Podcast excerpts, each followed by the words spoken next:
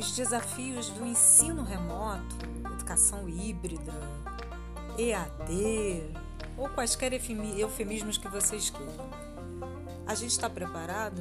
A gente precisa estar preparado?